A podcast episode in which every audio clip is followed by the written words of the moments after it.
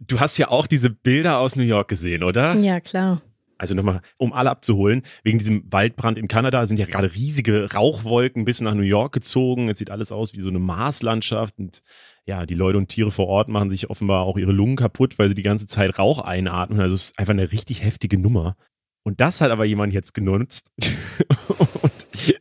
was nicht so klug ist gemacht vielleicht, ich weiß nicht. Shawn Mendes hat äh, heute nämlich eine neue Single rausgebracht und auf dem Cover ist einfach dieses diese New York-Landschaft jetzt zu sehen. Also dieses rot eingefärbte, äh, die rot eingefärbte Luft und man sieht so ein Durchscheinen des Empire State Building. Also diese Bilder, die jetzt gerade alle fotografieren, sind jetzt sein Albumcover. Und da gibt es jetzt so ein paar Leute, die sagen, weiß nicht, ob das so eine gute Idee ist, Shawn Mendes. Findest du, dass es rot ist? Weil für mich ist es eher so gelb. Ja, es ist ist halt so wie. Rot-gelb. Ja, gelblich. Ocker. Ocker, ja, stimmt. Es ist genau. sehr ocker. Aber ich habe mich wirklich auch gefragt, weil ähm, ich habe das auch bei TikTok gesehen, dass sich da Leute beschweren über Shawn Mendes. Und einer der Top-Kommentare war auch, coole Idee, die Stadt ist voll geraucht und es ist irgendwie Umweltkatastrophe. So, und Shawn Mendes fährt erstmal ins Tonstudio und nimmt einen Song auf. Und ich dachte dann erst so, ne, der wird ja den Song jetzt nee, nicht erst aufgenommen oder? haben. Den gab es ja sicher schon. Ja, aber ich meine, der Song äh, fängt an mit Smoke in the air, the city's burning down. Ja, aber die City so. burnt ja nicht. Also ja. sind ja die Wälder. Es ist schon sehr Kanada. close. Ja, wenn, dann wäre er sehr schnell gewesen. Aber äh, es gibt jetzt auf jeden Fall Kritik. Ja. Aus der Funkzentrale in Mainz, das ist, was die Woche wichtig war.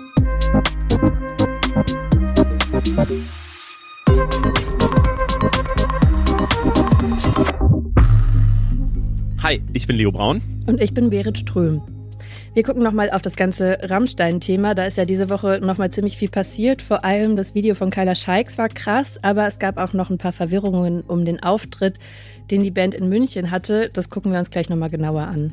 Außerdem wird das EU-Asylrecht verschärft. Darauf haben sich die Länder in der EU in der Nacht von Donnerstag auf Freitag jetzt geeinigt. Ein paar Prominente hatten davor gewarnt. Wir gucken mal, was das für die Leute auf der Flucht eigentlich jetzt bedeutet, was da so verschärft wurde. Und bevor wir loslegen, nochmal Danke an die über 4000 Leute, die abgestimmt haben, was sie für Themen am meisten interessiert. Es haben uns auch richtig viele noch geschrieben, auf Instagram zum Beispiel. Und ja, mein Fazit, was ich da so rauslese, ist, wir machen eigentlich schon alles ganz gut so. aber so klassische Influencer-Themen sind nicht so wirklich so beliebt. Aber ja, wir gucken da ja eh immer, dass wir dann noch irgendwas Spannendes dazu erzählen können. Also so wie letzte Woche über Unge, äh, dass wir dann noch über Sozialphobie drüber geredet haben und so. Ähm, deswegen, äh, ja, äh, nehmen wir das auf jeden Fall zu Herzen, aber schreibt uns gerne immer weiter, auch bei einzelnen Folgen, was euch da vielleicht gut gefallen hat, was euch vielleicht in der Auswahl noch gefehlt hat und wo wir noch besser werden können. Das ist ja immer ganz wichtig. Und damit starten wir aber mal in die Folge rein und gucken, was am meisten gegoogelt wurde. 100.000 Google-Suchanfragen oder mehr hatte diese Woche als allererstes Apple Vision Pro, also diese neue Brille. Diese mhm. Woche hat Apple nämlich angekündigt, dass sie ins Brillengame einsteigen wollen. Und so Datenbrillen, die gibt es ja schon länger, aber die haben sich halt eigentlich auch nie richtig durchgesetzt. Und Apple will jetzt als nächstes einen Anlauf versuchen für 3500 Dollar, aber ohne Steuern. Das heißt, da kommt irgendwie noch ein bisschen mehr oben drauf. Kann man sich diese Brille kaufen. Die hat dann insgesamt zwölf Kameras, fünf Sensoren und sechs Mikrofone. Und wer die Brille dann auf dem Kopf trägt, kann sich unter anderem so riesige virtuelle Bildschirme ins Sichtfeld pflanzen oder einblenden lassen und dann in einem Live-Bild in seiner echten Umgebung im Internet surfen oder so Fotosammlungen angucken oder 3D-Filme anschauen und sowas. Und kontrolliert wird es auch nicht mit einem Controller oder so, sondern einfach mit den Augen, den Händen und der Stimme. Und das klingt schon irgendwie ganz schön krass, finde ich. Und, mit einer künstlichen Intelligenz, die vorhersagen kann, was man vielleicht als nächstes machen kann. So, das ist schon in der Bedienung quasi drin. Ah, okay, krass. Ja, was ich auch noch spannend fand, war diese Eyesight-Funktion, dass also für Leute, die auch mit im Raum sind. Da spürt die Kamera dann über Sensoren, wenn jemand anderes anwesend ist und dann werden die Augen sichtbar von dem Mensch, der die Brille trägt. Und ich habe so Bilder davon gesehen, das sieht irgendwie richtig gruselig, finde ich, aus, wenn dann so auf dem Bildschirm die Augen angezeigt werden. Ich habe gefühlt die ganze Woche nur Memes zu dieser Brille gesehen. So, das sieht ja aus wie so eine Skibrille und dann sind natürlich so ein paar Gags irgendwie naheliegend. Auch, keine Ahnung, kann man die Brille denn auch zum Skifahren benutzen oder halt irgendwie Ski-Akku, der gerade eh in aller Munde ist, so ob der dann Werbeikone für, dieses, für diese Brille sein wird. Ich muss aber sagen, hm, ich, ich würde sie gerne hassen und irgendwie so drauf gucken und sich so lächerlich machen. Ähm, und eigentlich habe ich bisher bei jeder dieser Datenbrillen so gedacht, das braucht kein Mensch so. Mhm. But now, irgendwie habe ich da so gesessen, habe mir gedacht, das ist schon geil. Ich will die schon auch irgendwie ein bisschen haben. Und ich finde es tatsächlich auch smart, dass die gar nicht versuchen, was vorher immer alle versucht haben, dass man die so auf der Straße tragen soll und mhm. dann so, keine Ahnung, bei Bäumen eingeblendet wird, welche Sorte das ist oder so, sondern das ist von vornherein, also zumindest in der Werbung ist es halt alles drin. So, du guckst halt damit du ja Fernsehen und damit ersetzt es quasi den Fernseher.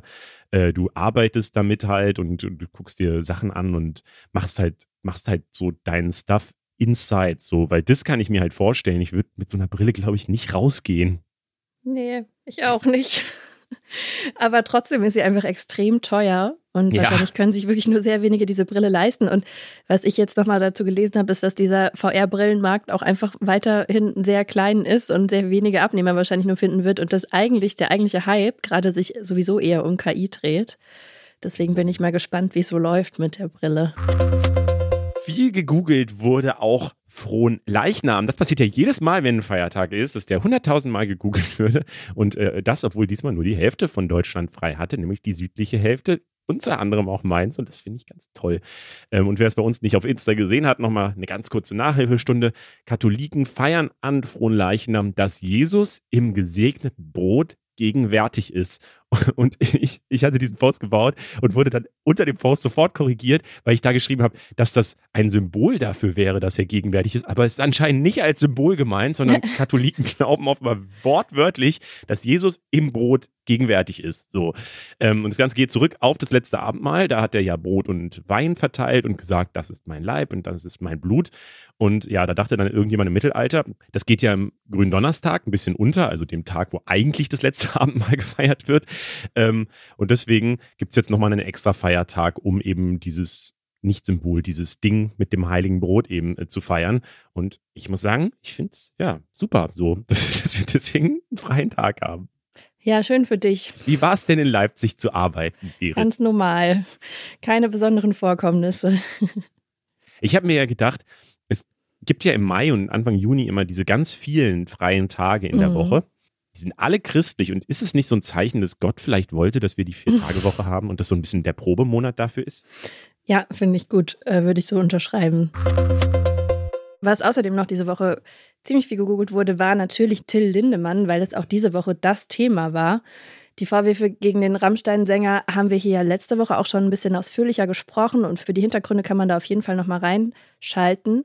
Jetzt ist aber nochmal ein bisschen was passiert, deswegen wollen wir das Ganze nochmal kurz aufrollen. Also angefangen hatte das alles ja mit der Iren Shelby Lynn, die von einer Art Rekrutierungssystem bei Rammstein-Konzerten auf Social Media berichtet hat. Die hat gesagt, dass sie erst für die Row Zero und dann für anschließende Partys mit Lindemann sozusagen gescoutet wurde. Und bei den Partys soll es dann vor allem eigentlich um Sex mit ihm gegangen sein und sie vermutet, dass auch Drogen im Spiel sind. Sie selbst hat Sex mit ihm abgelehnt, sagt sie, könne sich aber an den andere Teile von dem Abend nicht mehr erinnern. Und es hatten sich nach ihr auch schon mehrere andere Frauen dazu geäußert, die gesagt haben, dass ihnen ähnliches passiert sei. Und letzte Woche hatte Rammstein das aber alles noch komplett dementiert auf dem Twitter-Account. Und inzwischen hat sich jetzt auch die Influencerin Kyla Scheiks dazu gemeldet. Die hatte das in ihren Insta-Stories auch schon letzte Woche angedeutet, dass dazu was kommen könnte. Und am Montagabend kam dann auch ihr YouTube-Video dazu raus. Und darin berichtet sie einfach super ausführlich. Sie war nämlich letztes Jahr im Juni auch auf einem Konzert von Rammstein in der Row Zero und wurde auch dort von so einer Art Casterin zur Aftershow-Party eingeladen, sagt sie. Danach sei sie dann mit anderen jungen Frauen zur Afterparty gebracht worden, allerdings nicht zur normalen Party für die ganze Band, wo sie dachte, dass sie hingeht, sondern in einen privaten Raum, vor dem sie und die anderen jungen Frauen ihre Handys abgeben mussten und sie dann gemeinsam auf Lindemann da gewartet hätten. Mhm.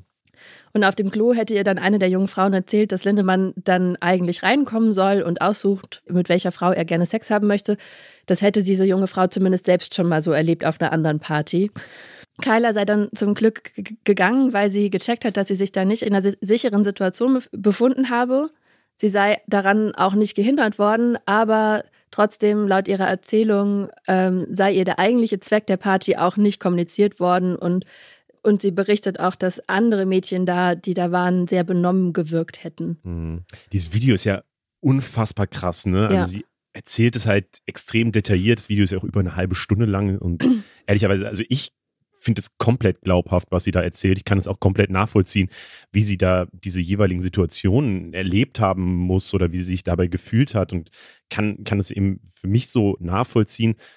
Das Video ist auch krass viral gegangen. Also es wurde in ultra vielen Stories mhm. geteilt natürlich. Und es hat auf YouTube jetzt auch schon über vier Millionen Views, was wirklich für ein nicht-Musikvideo eine extrem hohe Zahl ist. So, also das haben im letzten Jahr nur sieben andere Videos auf YouTube überhaupt geschafft. Und dieses Video ist ja jetzt noch nicht mal eine Woche alt. Also das ist schon wirklich ein sehr, sehr wichtiges und sehr, sehr großes Video geworden. Ja, also ich habe das auch echt noch nie erlebt, dass wirklich in jeder Insta-Story, die ich angeguckt habe, wurde dieses Video nochmal geteilt.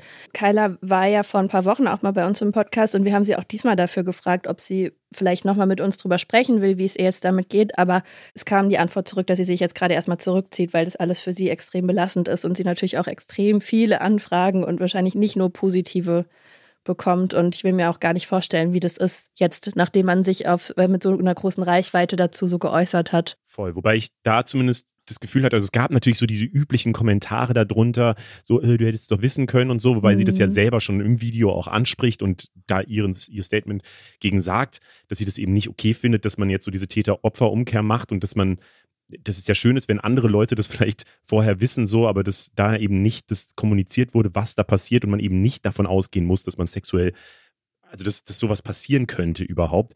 Ähm, was ich besonders schlimm fand, ansonsten noch in dem Video, ähm, war, dass ihr altes Management, also sie blendet da so WhatsApp-Verläufe ein mhm. und äh, anscheinend hat dieses Management ihr davon abgeraten, das Ganze öffentlich zu machen, weil das in der Branche normal sei und äh, weil sie sonst ja vielleicht nicht mehr auf solche Partys eingeladen wird oder nicht mehr Konzerttickets bekommt und so.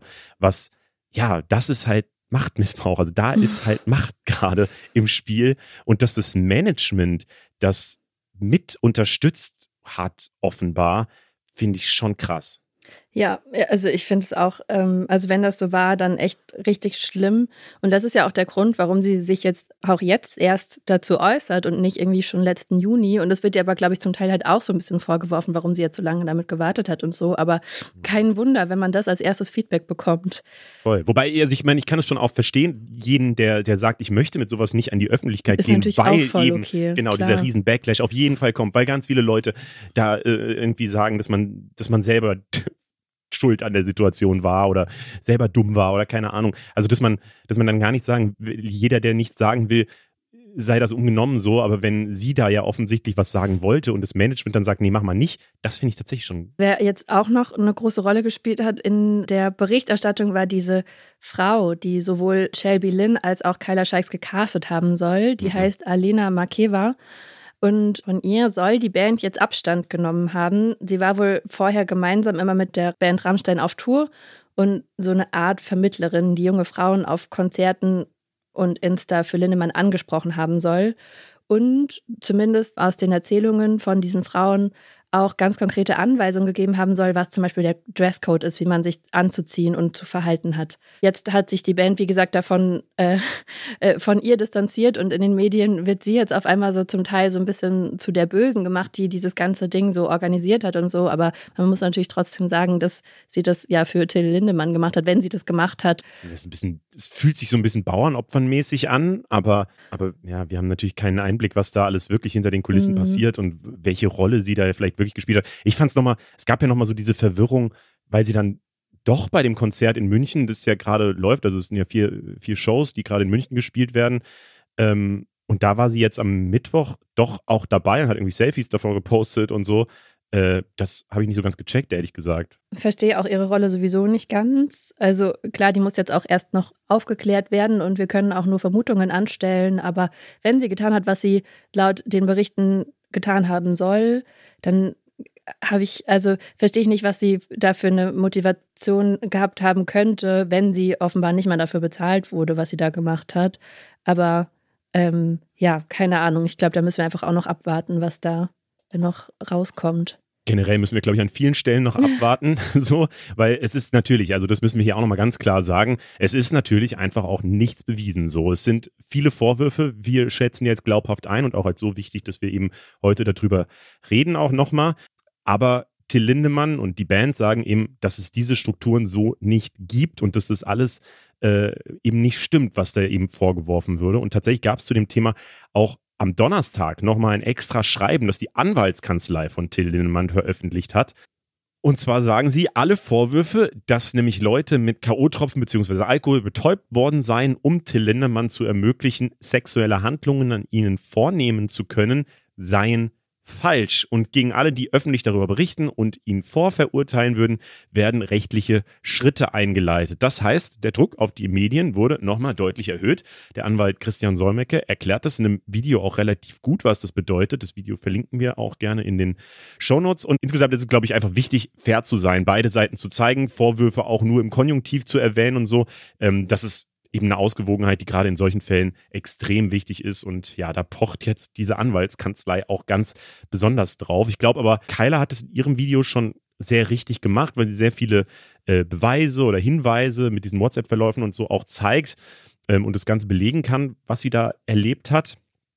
Aber ja, vermutlich werden jetzt irgendwelche Anwälte Satz für Satz von ihrem Video durchchecken, genauso wie auch sehr viele Medienberichte äh, wahrscheinlich durchgecheckt werden. Vielleicht auch dieser Podcast. Hallo äh, an alle Anwälte, die das hören. und äh, ja, wenn da ein Vorwurf dann zu offensiv formuliert ist, kann das tatsächlich Probleme mit sich bringen. Deswegen wollen wir auch nochmal, wie gesagt, nochmal klar sagen, es sind bisher nur Vorwürfe und es gibt zum Beispiel auch Leute wie Sophia Tomalla zum Beispiel, die mit Till Lindemann zusammen war und die ihn jetzt gegen diese Vorwürfe verteidigt. Aber es gibt eben auch sehr viele Frauen, die aus unserer Sicht glaub, glaubhaft sagen, dass es diese Situation gegeben haben soll. Und deswegen finden wir es wichtig, darüber zu sprechen. Ja, und dieses Argument der Unschuldsvermutung, das schließt ja auch nicht aus, dass trotzdem bis zu einem Urteilsschluss Konsequenzen gezogen werden können. Also, dass man eben jetzt zum Beispiel drüber spricht oder dass ähm, Leute sagen, sie hören kein Rammstein mehr oder was auch immer. Das ist ja trotzdem absolut legitim. Voll private Konsequenzen sowieso und Journalismus muss man auch ehrlicherweise sagen, ist gar nicht möglich, wenn man immer nur auf Gerichtsurteile wartet, weil ganz ja. oft ist ja Journalismus oder gerade auch investigativer Journalismus mhm. und so mhm. besteht ja nun mal darin, dass man irgendwas aufdeckt. So, wenn man, also da, da ist ja sogar die Rolle extra getrennt von Journalisten und dem Gericht so, dass äh, wenn, wenn ein Journalist was aufdeckt, dann gibt er das auch jetzt nicht an die Polizei weiter oder so, sondern er macht es halt öffentlich. Das ist die Rolle des Journalisten. Ja, und nicht alle Delikte werden ja auch rechtlich aufgeklärt. Gerade bei so Sexualdelikten ist es ja super oft einfach auch Aussage gegen Aussage. Ja, ja das ist ja nochmal ein Problem. Die Tour geht aber jetzt trotzdem erstmal weiter. Von Mittwoch an sind vier Rammstein-Konzerte in München geplant gewesen. Eins, das erste davon hat auch schon stattgefunden. Und der Veranstalter hatte vorher angekündigt, dass es in München keine Row Zero geben wird und auch keine Aftershow-Partys. Und beim ersten Konzert haben auf jeden Fall auch schon vor dem Konzertgelände Proteste stattgefunden. Hm. Wobei die sehr klein waren, oder? Das waren so 50 Leute. Ja, aber ähm, es gibt so ein Video, was jetzt auch gerade rumgeht, wo Konzertgäste interviewt werden, wie sie das so sehen. Und da waren voll viele einfach so, nee, ist mir egal, die Musik ist mir wichtiger und so. Also ich glaube jetzt nicht, dass dadurch irgendwie die Tour plötzlich, dass sie vor leeren Hallen spielen müssen oder so. Nee, offensichtlich nicht. Und ich meine, die haben ja riesengroße Shows, ne? Wie krass ausverkauft. Mhm. Die sind in, in München, ja, dieses Olympiastadion. Das ist, also das schafft, glaube ich, an deutschen Bands sonst wüsste ich zumindest nicht, wer das sonst noch schafft. Helene Fischer Helene, stimmt, Helene Fischer schafft es noch. Ähm, anscheinend hat, äh, wurde aber auch ein bisschen an der Choreografie an der, der Show gearbeitet. genau, es wird äh, irgendwie ein Song ist rausgeflogen und ähm, ein, eine Performance, wo Till Lindemann auf einem riesigen großen penisförmigen Ding eine Peniskanone, eine Schaumkanone. Ja, genau, wo dann Schaum rauskommt. Das gibt's jetzt nicht mehr. Ja, wir wollen uns darüber natürlich jetzt nicht lustig machen oder so. Nicht, dass das jetzt falsch rüberkommt. So. Ähm, ich glaube, damit haben wir dann auch die Woche zusammengefasst. Und natürlich, wenn es ein Urteil gibt, werden wir das hier auch nochmal äh, berichten, in welche Richtung es auf jeden ja, Fall klar. geht. Das war's mit den Google-Suchanfragen für diese Woche. Oh, das war eine lange Suchanfrage. Eine News, die meiner Meinung nach so ein bisschen untergegangen ist, geht um YouTube. Und zwar hat YouTube gesagt, dass sie Fake News-Videos rund um die US-Wahl 2020 nicht mehr löschen werden. Ähm, das finde ich ein bisschen verrückt, weil dieses ganze, mh, dass so Plattformen überhaupt Verantwortung übernehmen und eben gucken, äh, dass das Lügen und Fake News nicht verbreitet werden. Das hatte eigentlich erst 2020 überhaupt mit Corona äh, ein bisschen mehr angefangen und dann gerade 2021 ähm, gab es ja diesen Sturm aufs Kapitol in den USA und danach haben auch ganz viele Online-Plattformen noch mehr Konsequenzen draus gezogen, noch mehr Verantwortung wahrgenommen und zum Beispiel Trump oder auch ja Tate und so weiter gebannt. Und irgendwie ist das jetzt auch alles wieder vorbei. Die ganze Situation dreht sich jetzt wieder zurück. Auf Twitter dürfen ja äh, sowieso wieder alle ihre ja. Kanäle bespielen. Also Elon Musk ist da wieder am Start, äh, Andrew Tate auch, Tucker Carlson veranstaltet, hat er jetzt diese Woche auch so eine Live-Show veranstaltet. Ähm, und das ist ja so ein Verschwörungstheoretiker aus den USA, den sogar der Sender Fox News gefeuert hatte. Also ähm, ja, da, da wird da wird nicht mehr so viel Verantwortung wahrgenommen, kann man vielleicht sagen. Auch auf Instagram und Facebook nehmen, äh, werden Sperrungen zurückgenommen. Und ich finde es halt krass, dass YouTube jetzt so offen sagt, wir lassen Fake News wieder auf unserer Plattform zu. So, sie selbst sagen dazu, diese Inhalte zu entfernen, dämme zwar einige Falschinformationen ein, es könnte aber auch den unbeabsichtigten Effekt haben, die politische Meinungsäußerung einzuschränken, ohne dabei die Gefahr von Gewalt oder anderen Schaden in, echt, in der echten Welt bedeutend zu reduzieren. Ja, also wieder dieses Argument, dass man die Meinungsfreiheit zulassen möchte und deswegen auch falsche Fakten zulassen will. Ähm, das Ganze wird vor allem von Presseorganisationen kritisiert, weil solche unkontrolliert verbreiteten Lügen die Demokratien auf der ganzen Welt gefährden könnten. Und ja, ich finde es wichtig, das hier einfach mal erwähnt zu haben. Wir müssen mal kurz zu einer kleinen Wahlpanne schauen, nämlich nach Österreich, die schon sehr sehr seltsam ist, würde ich sagen. Und zwar bei der Wahl für den neuen Parteivorsitzenden der SPÖ in Österreich gab es einen riesigen Fail. Da wurde am Sonntag gewählt und Hans-Peter Doskozil wurde als Gewinner erklärt.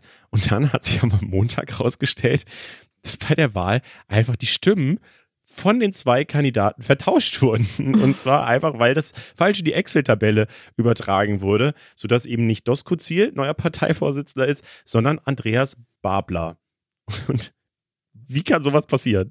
Was ist das denn? Also mir könnte sowas auf jeden Fall auch passieren, habe ich als allererstes gedacht. Ja, aber doch nicht, also wird das nicht dreimal überprüft oder so? Sollte es hoffentlich eigentlich bei einer Wahl, bei einer ja. offiziellen. Das ist schon, das ist schon ein lustiger Fail.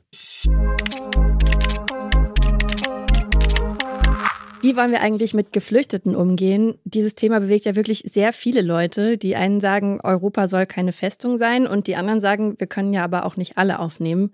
Und die EU sagt jetzt, wir müssen da schon den ganzen Tag strenger werden. Das wurde zumindest in der Nacht von Donnerstag auf Freitag beschlossen. Mhm. Vielleicht dazu ein kleines bisschen Kontext. Im letzten Jahr ist die Zahl der Asylanträge stark gestiegen. 2022 wurden fast 900.000 Erstanträge gestellt. Das ist so viel wie seit 2016 nicht mehr. Außerdem sind laut der UN seit Jahresanfang schon fast 1000 Menschen bei der Überquerung des Mittelmeers gestorben. Ja, und das neue Grenzverfahren sieht jetzt grob gesagt vor, dass Leute, die Asyl wollen, direkt an der Außengrenze der EU in haftähnliche Bedingungen kommen sollen, so wie, wie es so schön heißt. Da soll dann relativ schnell geprüft werden, ob es realistisch ist, dass sie Asyl kriegen. Innerhalb von zwölf Wochen heißt es. Und dann gibt es eben das normale Asylverfahren. Außerdem sollen die Geflüchteten besser in den EU-Ländern verteilt werden. Das soll nicht mehr freiwillig sein, wie es bisher war, sondern verpflichtend, diese Verteilung. Aber, weil viele Länder das eben nicht wollen, soll es auch die Möglichkeit geben, dass Länder sich da rauskaufen können. Also wer keine Flüchtlinge aufnimmt, der zahlt dann circa 20.000 Euro pro Person. Ja, und die Bundesregierung, die hat diesem neuen Grenzverfahren jetzt zugestimmt. Eigentlich wollte sie noch ein paar kleine Änderungen aushandeln, aber das hat nicht geklappt. Und innerhalb der Ampel war man sich aber auch überhaupt nicht einig darüber, insbesondere unter den Grünen. Manche sagen, der Kompromiss war wichtig, damit sich auch was ändert. Und andere sagen, dass es aber einfach alles unwürdig ist. Und dann haben sich auch noch richtig viele KünstlerInnen dazu gemeldet. Und zwar in einem offenen Brief an die Bundesregierung. Leute wie zum Beispiel Herbert Grönemeyer, Glashäufer Umlauf, El Hotzo oder Kraftklub haben den Brief unterschrieben und kritisieren darin Deutschlands aktuelle Position zu dieser EU-Asylreform. Und wir wollen uns diese geplante Reform jetzt mal genauer anschauen. Und zwar mit Markus Engler. Der ist Migrationsforscher am Deutschen Zentrum für Integrations- und Migrationspolitik. Hi Markus. Hallo. Ja, wie bewertest du denn jetzt diese ganze Einigung? Na, erstmal müssen wir den Kontext sehen. Ja, ich meine, äh, über diese Fragen wird letztlich seit Jahren, man kann schon sagen, seit Jahrzehnten äh, gestritten, ähm, teilweise sehr heftig. Und meine Prognose ist, dass das jetzt auch kein Ende ist von irgendeiner Diskussion, ähm, sondern dass wir ähnliche Fragen auch in Zukunft weiter diskutieren werden. Zum einen ist das mhm. jetzt ja auch erstmal nur ein Zwischenschritt, weil es, der ähm, Innenministerrat hat sich auf eine gemeinsame Position geeinigt. Das muss ja mit dem Europäischen Parlament ja noch abgestimmt werden. Also insofern ist das jetzt noch gar nicht endgültig beschlossen. Zudem, ähm, ich bin ja sagen, äh, aus der Wissenschaft, ähm, ist das, was sich polit also politische Entscheidungsträgerinnen vorstellen, oft sehr stark abgekoppelt von, ähm, von davon, wie Dinge tatsächlich in der Realität funktionieren. Also das ist jetzt so, ja, das gegenwärtige Recht, dem Dublin-System und so weiter, ähm, also auf dem Papier sieht völlig anders aus als die Realität und das wird auch in Zukunft so sein. Ähm, das, was die äh, sich da jetzt in Brüssel überlegt haben, folgt sozusagen eher so einer politischen Logik, wie sie Staaten auf irgendwas einigen. Ähm, die Realität wird, bin ich mir sicher, sehr, sehr anders aussehen, schon allein, weil eben Schutzsuchende ähm, jetzt und auch in Zukunft sich nicht nur und her äh, verschieben lassen, einfach wie irgendwelche Bausteine oder so. Ähm, und auch Staaten äh, können Menschen ja nicht ewig inhaftieren, ja, sozusagen, äh, das ist ja sozusagen die Idee, dass man das alles kontrollieren und steuern kann, so, so ist es einfach nicht. Ähm, mhm. Und deswegen kann man sehr gespannt sein, wie das weitergeht. Abgesehen davon, habt ihr ja auch gerade schon angedeutet, äh, ist das in der deutschen Politik ähm, unglaublich, ähm, führt zu unglaublichem Streit, also hat schon zu unglaublichem Streit geführt zwischen den Parteien, aber auch innerhalb der Parteien, ja, sagen innerhalb der, der, der Grünen, aber auch innerhalb der SPD gibt es sozusagen intensive Diskussionen darüber, ob das jetzt sozusagen die falsche Entscheidung war. Diese Diskussionen werden natürlich auch weitergehen. Ähm, und ich persönlich, meine Einschätzung ist schon relativ klar, das, was eigentlich die Ampelkoalition, äh, Regierung im Koalitionsvertrag beschlossen hat, ist sehr weit weg von dem, was sie jetzt hier in Brüssel, ähm, wo sie zugestimmt haben. Ja? Also insofern haben sie, kann man das ist meine Interpretation, die sind eingeknickt vor dem äh, innenpolitischen äh, Druck äh, der Union und der, der Rechten, die kennen alle ja die AfD-Umfragewerte, so das ist vor allem der Hintergrund, vor dem man das sehen muss. Ähm, und mhm. natürlich sitzen die dann in Brüssel an Tisch mit vielen Regierungen, die ungefähr so AfD-Positionen vertreten. Und da haben die sich, ähm, finde ich nicht, waren die nicht mutig genug, ähm, um zu sagen, nee, da machen wir grundsätzlich nicht mit, wir müssen das anders machen, sondern haben irgendeine Art von Kompromiss gesucht der am Ende ähm, auf Kosten des Flüchtlingsschutzes gehen wird und auch es wird auch so nicht funktionieren. Mhm. Also du sagst, äh, es ist eh unrealistisch, was da beschlossen wurde und wir müssen jetzt erstmal gucken, wie die Realität dann aussieht, wenn das Ganze umgesetzt werden soll. Und gleichzeitig ist es natürlich immer dieser Kompromiss, der zwischen den verschiedenen Ländern, die ja ganz unterschiedlich sind, also gerade so Ungarn zum Beispiel, ich glaube, die würden bei gar nichts zustimmen. Die haben auch nicht äh, zugestimmt. Ja, genau, haben sie, haben sie auch nicht. Ähm, äh, äh, da ist es besonders schwierig. Oder auch Italien, die ja halt mittlerweile von, von einer postfaschistischen Partei regiert werden, dass die jetzt nicht so Flüchtlinge welcome rufen, ist ja auch absehbar. Jetzt ist aber die Strategie der EU offensichtlich, wenn ich das ganz grob zusammenfassen müsste, eher Abschottung, oder? Ja, ich meine, das ist ja seit Jahren, fast schon seit Jahrzehnten so, ja. Ähm, und insofern ist das, äh, was wir jetzt sehen, äh, keine grundsätzlich neue Politik, sondern eigentlich eine Fortsetzung des, also der Politik der letzten Jahre. Ähm, und äh, so kann man das auch, glaube ich, deuten. Ja, ich meine, natürlich äh, werden vielleicht einige jetzt äh, argumentieren, ähm, ja, das verbessert ja irgendwas, dann werden die Leute dann registriert an den Außenzentren, äh, an Außengrenzen, kriegen schnell ein Verfahren und dann werden sie irgendwie umverteilt und man würde den Flüchtlingsschutz verbessern und gleichzeitig politische Konflikte in der EU äh, reduzieren. Ja, das ist ja sozusagen die, die Behauptung. Aber eigentlich ist das, äh, also wenn man Flüchtlingen helfen will, dann müsste man ja auch dafür sorgen, dass sie gar nicht erst sozusagen den gefährlichen Weg nach Europa ähm, gehen müssen. Das wird ja hier in keinster Weise gelöst. Die müssen weiterhin übers Meer gehen, ja. Und dann ist eigentlich die Idee, dass ein sehr großer Teil derjenigen, die Schutz suchen, irgendwie gar nicht nach Europa äh, richtig reinkommen, sondern direkt aus diesen Zentren äh, zurückgewiesen werden. Das passiert jetzt ja auf illegale Art und Weise mit Pushbacks von äh, ne, in Griechenland und so weiter. Mhm. Ähm, das soll dann irgendwie so ein bisschen legalisiert werden. Aber auch hier muss man klar sagen, also ignoriert man die Handlungsfähigkeiten von Flüchtlingen, ja, die werden schon sehen, dass sie nicht dann in diesen Zentren alle landen. Äh, und zum anderen, die Hauptfrage bei Rückführung ist die Kooperation von Herkunftsstaaten. Ja. Äh, und das funktioniert jetzt nicht und das wird in Zukunft auch nicht viel besser funktionieren. Da kann man sich äh, sonst was überlegen. Also warum sollte plötzlich so ein Land wie Türkei, was ohnehin schon so, so viele mehr Flüchtlinge hat eigentlich als Europa, dann noch plötzlich sehr viele Flüchtlinge zurücknehmen? Ja? Ähm, selbst gegen Geld ähm, wird das seine Grenzen haben. Also da sieht man dann schon, was passiert denn dann mit den Menschen, die eigentlich zurückkehren sollen, in diesen Zentren sind. Nach zwölf Wochen wird sie kein, Staat, kein anderer Staat aufnehmen. Was macht man dann mit denen? Das sind auch ungeklärte Fragen. Ja, man, man hört es, glaube ich, raus. Du, du, hast einiges an Kritik äh, an, dieser, an diesen ganzen Ergebnissen. Was wäre denn aus deiner Sicht eine sinnvolle Möglichkeit, damit umzugehen? Weil ich meine, diese Situation, wie sie aktuell ist, dass da schon dieses Jahr tausend Menschen im Mittelmeer ertrunken sind und so, das kann ja keine Situation sein, die so bleibt. Absolut. Ähm, ich meine, es gibt nicht ja, eine Lösung für dieses sehr komplexe Problem. Ich meine, natürlich kann ich mir einerseits Dinge sozusagen überlegen, auch mit Kollegen ähm, äh, und, und NGOs und so weiter, wie sozusagen menschenrechtliche Standards eingehalten werden. Auf der anderen Seite ne, sehen wir auch, also ein Stück weit können wir auch nicht völlig die Realpolitik aus den Augen lassen. Also wenn ein Großteil der Bevölkerung im Moment sozusagen sehr feindselig angestellt sind, also in, in Deutschland geht's ja noch fast, ja, aber in anderen Staaten auch nicht, dann ähm, klar, dann kann ich äh, fordern, dass alles völlig anders sein müsste. Ähm, zugleich sehe ich, dass es dafür keine politischen Mehrheiten gibt. Also das ist so ein Dilemma, in dem wir uns bewegen. Aber ich sage jetzt mal das, was sozusagen ich richtig finden würde, wäre einfach, dass wir ähm, mhm. Erstaufnahme und Transitstaaten, denen ja ohnehin sehr viel mehr Flüchtlinge sind als in Europa, dass wir die sehr viel besser unterstützen, ja, als wir es bisher machen. Nee, nee, außer Also Italien, Griechenland und so. Italien ist auch, ich meine, die kommen damit schon klar, ja. Also äh, die ähm, es ist auch so, dass natürlich sehr viele äh, Leute, die da ankommen in Italien, wenn Italien die nicht inhaftiert und dann, wie im Fall der Tunesier, gleich zurückschickt, die bleiben auch nicht lange in Italien, ja. Die sind dann da registriert als Asylbewerber, äh, äh, aber wandern einfach weiter. Insofern sind diese ganzen, also wer eigentlich welche Belastung hat, in Anführungszeichen, äh, ist, muss, man, muss man kritisch sehen. Also ich meine eher sozusagen Staaten außerhalb Europas, ähm, ja, in denen viele Flüchtlinge leben. Es sind äh, Länder um Europa herum, ja, ähm, zum, zum Teil, ähm, ja, Türkei auf jeden Fall. Ähm, Tunesien kann man auch nennen, ähm, aber äh, letztlich auch Staaten weiter, also weiter weg von Europa, in denen sehr viele Flüchtlinge leben, ja, also was weiß ich, Jordanien, Uganda, je nach Fluchtsituation, äh, auch Pakistan, Nachbarland von Afghanistan, ja, ähm, zum Beispiel. Ähm, und wir brauchen natürlich dann legale, sichere Fluchtwege, ja, also dann Geld, ja, wir unterstützen diese Länder mit Geld, aber es muss auch sichere Wege geben, damit Leute gar nicht erst sich äh, ihr Leben riskieren müssen.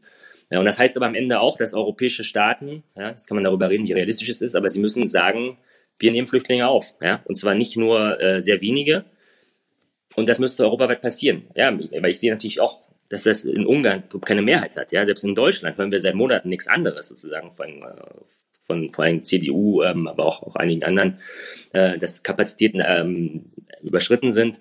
Ich würde natürlich sagen, materiell ist es in keinster Weise so, dass wir keinen, äh, also wir haben jede Menge Platz in Deutschland. Ja, sozusagen die Behauptung, dass wir überhaupt gar keinen Platz mehr haben. Selbst Wohnraum gibt es.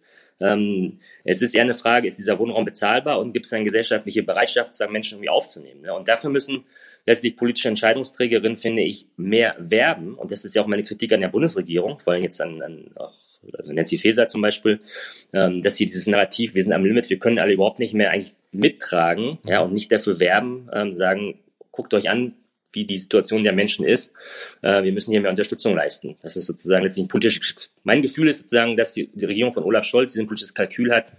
Ähm, ja, das wird uns bei Wahlen nicht helfen. Äh, wir, wir signalisieren jetzt irgendwie, dass wir dieser ähm, eher, eher sehr, sehr restriktiven Linie ähm, letztlich entgegenkommen. Wir werden wahrscheinlich weiter an dem Thema dranbleiben. Markus Engler war das. Er ist Migrationsforscher am Deutschen Zentrum für Integrations- und Migrationspolitik. Danke dir. In der Ukraine gab es einen Staudammbruch. Das ist vermutlich ein bisschen die krasseste Meldung der Woche. Äh, da ist nämlich der Kachowka-Staudamm am Dnipro-Fluss gebrochen in der Nähe von Cherson.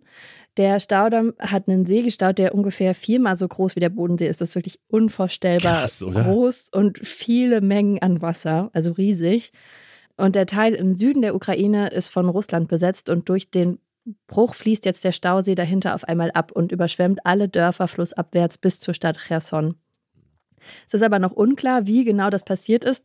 Von alleine ist der Staudamm aber wahrscheinlich nicht gebrochen und seitdem werfen sich Ukraine und Russland gegenseitig vor, ihn gesprengt zu haben.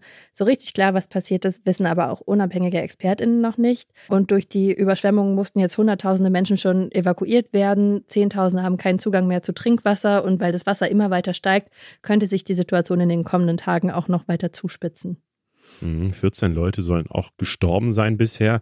Das Schlimme ist aber auch, welche langfristigen Folgen das alles haben wird. Ich habe da jetzt häufiger das Wort Ökozid gehört. Einmal, weil zum Beispiel Öl und Chemikalien auch ausgelaufen sein könnten, die die Böden verschmutzen. Aber vor allem auch, weil der Stausee nicht nur super wichtig für die Trinkwasserversorgung war, sondern eben auch für die Landwirtschaft in der Region und da wird, also in dieser Region und um Cherson, äh, baut die Ukraine normalerweise richtig viel Weizen an. Es gilt immer so als die Kornkammer Europas. Und ja, Weizen ist eben das Exportgut der Ukraine und versorgt richtig viele Länder auf der ganzen Welt mit Nahrung. Und es kann eben sein, dass es da jetzt ein riesiges Gebiet gibt, das überhaupt nicht mehr landwirtschaftlich genutzt werden kann, weil sich zum Beispiel Wüsten bilden könnten, wenn da jetzt so alles weggeschwemmt wird. Ein anderer Aspekt ist auch, dass das Wasser vom Staudamm dafür genutzt wurde, das AKW Saporica zu kühlen. Das könnte also auch noch gefährlich werden. Die Betreiber gehen aber, geben da aktuell aber Entwarnung, weil das AKW ja abgeschaltet ist und uns zum Glück unterirdische Kühlteiche geben soll. Also da ist die Gefahr jetzt nicht so riesig, aber insgesamt einfach ein riesig schlimmes Ding, was da passiert ist. Ab Montag wird es eventuell sehr laut über unseren Köpfen. Da findet nämlich die bisher größte Luftwaffenübung in der Geschichte der NATO statt. Die Übung heißt Air Defender. Es geht also darum, den Luftraum zu verteidigen, zum Beispiel im Falle eines Angriffs. 250 Flugzeuge und Helikopter aus 25 Nationen werden in der Luft üben, wie man zum Beispiel Luftbetankungen, militärische Abfangübungen oder Tiefflugmanöver macht. Das werden wir in Deutschland wahrscheinlich ganz besonders zu spüren bekommen, weil die meisten Flugzeuge aus Deutschland starten werden, zum Beispiel aus Jagel in Schleswig-Holstein, zwischen Kiel und Flensburg und auch aus äh, Militärflughäfen in Niedersachsen, in Rheinland-Pfalz und in Bayern. Ja, und es könnte auch Auswirkungen auf den zivilen Flugverkehr haben. Laut der Bundeswehr sollte man sich deshalb jetzt schon mal auf Verzögerungen vorbereiten, sogar vielleicht auf Flugausfälle, und zwar 14 Tage lang. Mhm. Ja, mit der Übung will die NATO zeigen, dass sie fähig ist, sich zu verteidigen. Aber das hat erstmal nichts mit dem Überfall auf die Ukraine zu tun. Die Übung ist nämlich schon seit 2018 geplant gewesen. Ich bin mal gespannt, wie das alles wird, weil hier in Rheinland-Pfalz äh, ist bin ich ja auf jeden Fall mittendrin dann äh, in, mhm. in, den Flugübungen. Frankfurter Flughafen ist eh nicht so weit weg. Ich kann mir vorstellen, dass es laut werden könnte. Lass mal kurz über Polen reden. In Warschau sind ja am Wochenende Hunderttausende Menschen gegen die polnische Regierungspartei PiS auf die Straße gegangen. Das ist eine nationalkonservative Regierungspartei und das sind die größten Proteste in Polen seit 1989. Diese PiS-Regierung wird aus deutscher Sicht ziemlich oft tatsächlich schon kritisiert, weil sie demokratische Strukturen in Polen abbaut und vor allem auch, weil sie Rechte von sexuellen Minderheiten einschränken mit dem Argument, dass sie eben die traditionelle Familie schützen wollen. Und jetzt gibt es aber eben Proteste wegen eines neuen Gesetzentwurfs, der krasse Auswirkungen auf die nächsten Wahlen haben könnte. Und darüber wollen wir mal genauer reden. Deswegen sprechen wir mit Martin Adam von unserem ARD-Studio in Warschau. Hi Martin. Grüße euch. Kannst du mal einmal kurz erzählen, was da in diesem Gesetz steht und warum es da jetzt so diese Riesenproteste gab? Also dieses Gesetz ist deshalb so grundlegend und so problematisch, ähm, dass es hier tatsächlich die komplette Opposition und äh, weite Teile der Zivilgesellschaft so in Aufruhr gebracht hat weil es scheinbar vorab darum geht, ähm, zu schauen, inwiefern in den Jahren seit 2007 Russland die polnische Politik manipulieren konnte. Da gibt es Verweise eben in die USA, dass es heißt, schaut euch das an, da sind ja Wahlen auch gefälscht worden, da hat Russland ja mitgemischt und sowas müssen wir hier verhindern und wir müssen aber auch gucken, ob das jetzt passiert ist. Und dafür wird eine Sonderkommission eingesetzt, also ein Gremium, was es bisher so überhaupt nicht gibt. Und das ist sehr, sehr mächtig. Das ist im Grunde wie ein Gericht und zwar zugleich Ankläger und Richter. Und diese Kommission soll sich jetzt einzelne Personen rauspicken, anschauen und hat dann die Macht, wenn sie zu dem Schluss kommt, dass diese Menschen russischen Einfluss zugelassen haben auf die polnische Politik, die Leute zu sperren de facto aus der Politik. Sie können bis zu zehn Jahre ausgeschlossen werden von öffentlichen Ämtern, auch von Verwaltungsämtern, alles, was mit der Vergabe von öffentlichen Geldern zu tun hat. Und jetzt wird dieses äh, Gesetz Lex Tusk genannt, also das Tusk-Gesetz äh, von den KritikerInnen. Und zwar deshalb, weil es so eindeutig, ganz erkennbar zugeschnitten ist auf Donald Tusk, den einen großen Oppositionskandidaten, der für die Peace gerade richtig zum Problem wird. Und es sieht eben doch sehr danach aus, als würde man einfach versuchen, den jetzt, diesen wichtigen Gegenspieler kurz vor den Wahlen einfach aus dem Rennen zu kicken. Mhm, also so die Gefahr, also im Herbst 2023, dieses Jahr, sind, sind eben die Wahlen, das kann man vielleicht nochmal sagen. Äh, und die Gefahr ist eben, dass so der größte Oppositionspolitiker einfach nicht bei der Wahl antreten kann, oder was? Entweder das oder vielleicht für ihn sogar schlimmer noch, er könnte antreten, aber wenn man ihn wählen möchte, weiß man gar nicht, ob er das Amt dann annehmen kann. Und das Amt, wenn er die Regierung oder wenn die Koalition, mit der er antritt, die Regierung tatsächlich übernehmen würde, dann wäre er Premierminister. Also um das Amt geht es, er würde das Land führen. Und das äh, beschädigt ihn natürlich und beschädigt diese ganze äh, Parteienliste, diese Koalition, die da gemeinsam antritt, natürlich immens, wenn Menschen ins Wahllokal gehen und sagen, na gut, jetzt gebe ich mein Kreuz hier, aber am Ende kommt der vielleicht gar nicht, weil er gesperrt ist. Jetzt muss man dazu sagen, dass der Präsident, der polnische Andrzej Duda, der macht das alles in Fernsehansprachen. Auch das zeigt schon, wie groß dieses Thema ist, wie kontrovers. Also Fernsehansprachen von Präsidenten in anderen Ländern, die sind eigentlich vorbehalten für naja, Neujahrsansprachen und große Katastrophen wie Atomschläge. Und hier haben wir jetzt die dritte Fernsehansprache innerhalb von anderthalb Wochen gehabt. Und beim ersten Mal hat er gesagt, ja, ich werde das unterschreiben, hat sich aber gleich dafür gerechtfertigt. Also ihm war klar, wie problematisch das ist. Und dann ist er sofort ein paar Tage später zurückgerudert und hat vorgeschlagen, ah, wir ziehen der Sache jetzt dann doch wieder ein bisschen die Zähne. Diese Strafoption, die nehmen wir jetzt vielleicht doch raus. So, das ist aber bisher nur ein Vorschlag. Das ist überhaupt noch nicht beschlossen. Es kann auch sein, dass er damit scheitert. Aber selbst wenn es diese Strafoption nicht gibt, ist es natürlich trotzdem ein Stigma. Wenn ein ähm, Politiker, eine Politikerin, weil es ist tatsächlich ein Instrument, was ja gegen alle angewandt werden kann, im Grunde mhm. diesen Stempel ich sag mal, zugespitzt russischer Kollaborateur bekommt. In einem Land, das muss man dazu sagen, wo wirklich nicht erst seit dem russischen Angriff auf die Ukraine eine ganz ausgeprägte antirussische Stimmung herrscht. Mhm. Und in dem Land gibt es ja auch schon die ganze Zeit, ich habe es schon gesagt, so die demokratischen Strukturen werden abgebaut. Jetzt war diese Woche auch noch eine Meldung, dass der Europäische Gerichtshof geurteilt hat, dass die Justizreform, die es ja auch in Polen vor ein paar Jahren gab, gegen das äh, EU-Recht verstößt. Ähm, kann man das so zusammenfassen, dass in Polen gerade die Demokratie abgeschafft wird oder würdest du das nicht so sagen? Also abgeschafft wird sie nicht, soweit würde ich nicht gehen. Aber die Peace hat ähm, ein ganz, man könnte es positiv ausdrücken und sagen, ein ganz pragmatisches Verständnis von Demokratie. Sie geht da so ran, ähm, dass sie tatsächlich die Elemente von demokratischen Entscheidungen und auch die Elemente der Gewaltenteilung, eben unabhängige Gerichte aushebelt oder stark einschränkt, die ihr irgendwie in die Quere kommen können. Hier wird wirklich seit acht Jahren rücksichtslos äh, durchregiert. Da gab es ganz kontroverse Themen. In Polen ist nur um eins zu nennen, sind Schwangerschaftsabbrüche de facto komplett verboten, bis auf ganz, ganz wenige Ausnahmen. Und es gab riesige Proteste, eine richtige Frauenprotestbewegung dagegen über Monate. Das waren auch mehrere Zehntausend, manchmal über hunderttausend, die da auf den Straßen waren. Das ist schlichtweg wegignoriert worden. Trotzdem ist es ein demokratisches Land. Es wird Wahlen geben, aber das, ähm, naja, sie hinkt, die Demokratie. Also es gab bei den letzten Wahlen auch die Kritik der OECD zum Beispiel, dass die Medien, äh, die öffentlich-rechtlichen, die staatlich kontrollierten in Polen, nicht mehr unabhängig berichtet haben. Und auch das gefährdet dann natürlich eine demokratische Entscheidung. Aber es ist nicht so, dass hier jetzt eine Diktatur in dem Sinne entsteht. Mhm. Jetzt gehen aber die Leute ja auf die Straße. Also das fand ich dann schon irgendwie krass, dass da so riesen Demonstrationen plötzlich stattfinden. Heißt es, ist dann die Leute so ganz einfach übersetzt gerade aufwachen und merken, oh, äh, da werden gerade, ähm, also da sind gerade unsere Rechte in Gefahr und gerade das, was die Peace-Partei da jetzt über die Jahre abzieht, dass das nicht mehr so, so richtig fortgesetzt werden kann und dieses Pendel quasi wieder mehr Richtung Demokratie dann schlägt? Das ist die große Frage und das ist natürlich die Hoffnung der Oppositionsparteien, dass das jetzt die große Wende ist und hier äh, die Stimmung kippt. Und tatsächlich muss man sagen, dass die Peace nach acht Jahren zum ersten Mal so richtig unter Druck steht. Nur deswegen macht sie das ja. Nur deswegen bringt sie ja so radikale Ideen ein ähm, auch weil hier die Inflation zum Beispiel sehr, sehr hoch ist seit Monaten, deutlich höher als in Deutschland. Wir sind hier bei konstant über 16 Prozent, phasenweise waren es knapp unter 20 Prozent. Den Menschen fällt das Leben sehr schwer inzwischen, weil es einfach wahnsinnig teuer geworden ist alles. Und das wird zurückgeführt auch auf die Peace-Regierung. Die sind also in so, einem, äh, in so einer Verteidigungsbewegung, Gleichzeitig muss man schon sagen, die Menschen, die da jetzt demonstrieren waren vergangenen Sonntag, das war eine halbe Million Menschen hier in Warschau. Wir waren da bei dieser Demo, es war so voll, dass ich über Stunden nicht auf die eigentliche Demo-Route gekommen bin, weil ich mit vielen tausend anderen einfach in den Nebenstraßen festgesteckt habe.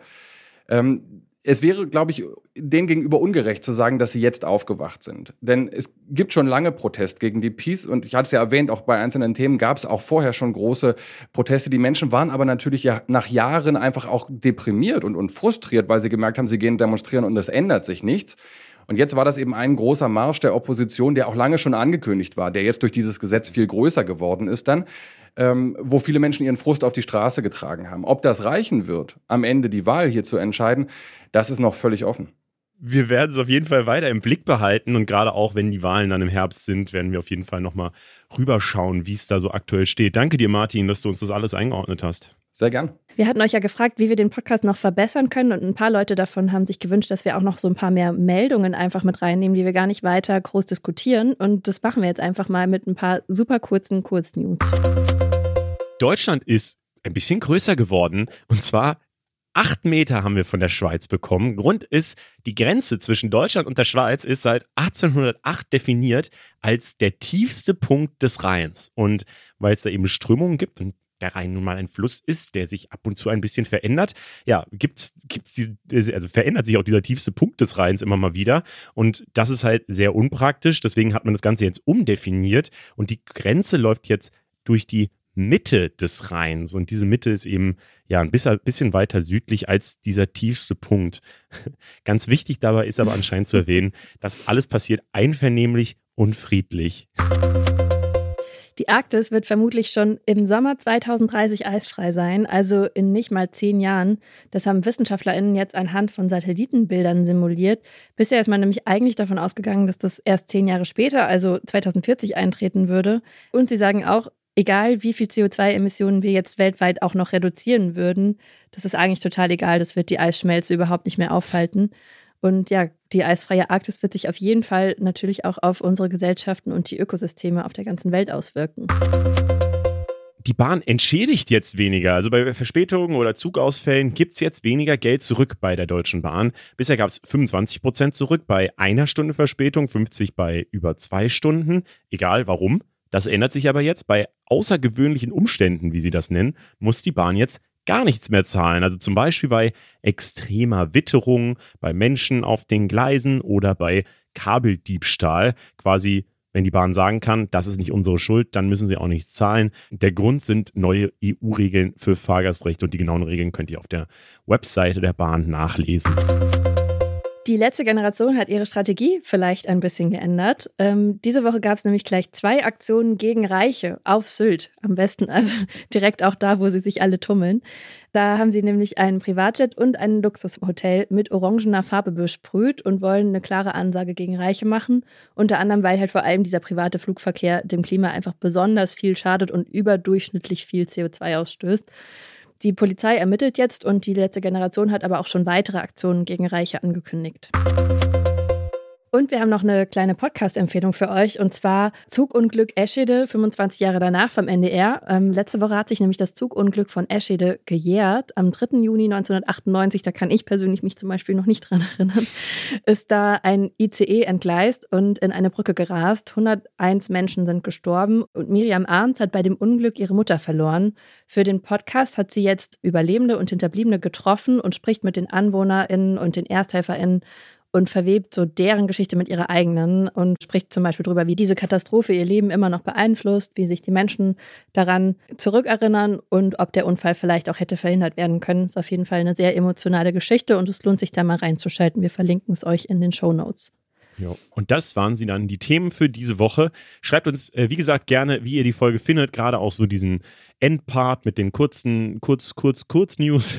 könnt ihr uns gerne mal schreiben, wie ihr das findet. Ich finde es eigentlich ganz cool, wenn wir, wenn wir einfach nochmal mehr so kleine Themen irgendwie drin haben.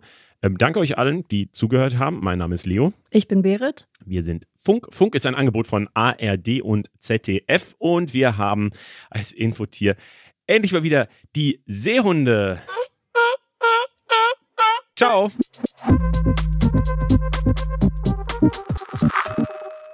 Hallo, ich bin Eva Schulz und das ist mein Interview-Podcast Deutschland 3000. Hier verbringe ich immer so eine gute Stunde mit Menschen aus ganz verschiedenen Bereichen, irgendwo zwischen Pop und Politik. Von Gästen wie Schauspieler Frederik Lau, Eva Schulz, grüße dich. Musikerin Nina Tschuba. Ich hoffe, ich rede nicht zu viel. Nein, das ist der Sinn. Und Entertainer Riccardo Simonetti. Das ist ganz schön viel Interview. Ich finde, du könntest auch mal was preisgeben hier. Bis hin zu Bundeskanzler Olaf Scholz. Wer einen solchen Krieg beginnt wie jetzt Russland gegen die Ukraine, wird niemals, selbst wenn alle militärischen Erfolge sich einstellen würden, Gewinner sein. Mein Ziel ist, diesen Leuten so zu begegnen, wie ihr sie vorher noch nie gehört habt. Äh, aber es ist eine alte Kinderpsychiatrie, in der ich auch drin war mit zwölf. Eva, was soll ich sagen? Ich habe auch ein bisschen Angst davor. Immer noch struggle ich total oft, wenn ich dann vor dem Spiegel stehe und sage, ist das jetzt so genug? Auch bezüglich Kindern und so. Das ist jetzt für mich gerade kein Thema. Aber wenn ich vor vier Jahren ein Kind auf dem Arm gehabt habe, ist es ein anderes Gefühl, als wenn ich jetzt ein Kind ja. auf dem Arm Deutschland 3000 soll euch, mich und meine Gäste auf neue Gedanken bringen. Weil man, wenn man jemand anderes kennenlernt, auch immer ein bisschen was Neues über sich selbst erfährt. Dass ich das mal sage, Olli Schulz, der wirklich viel Scheiße gefressen hat in seinem Leben. Neue Folgen von Deutschland 3000 gibt's jeden zweiten Mittwoch überall, wo es Podcasts gibt.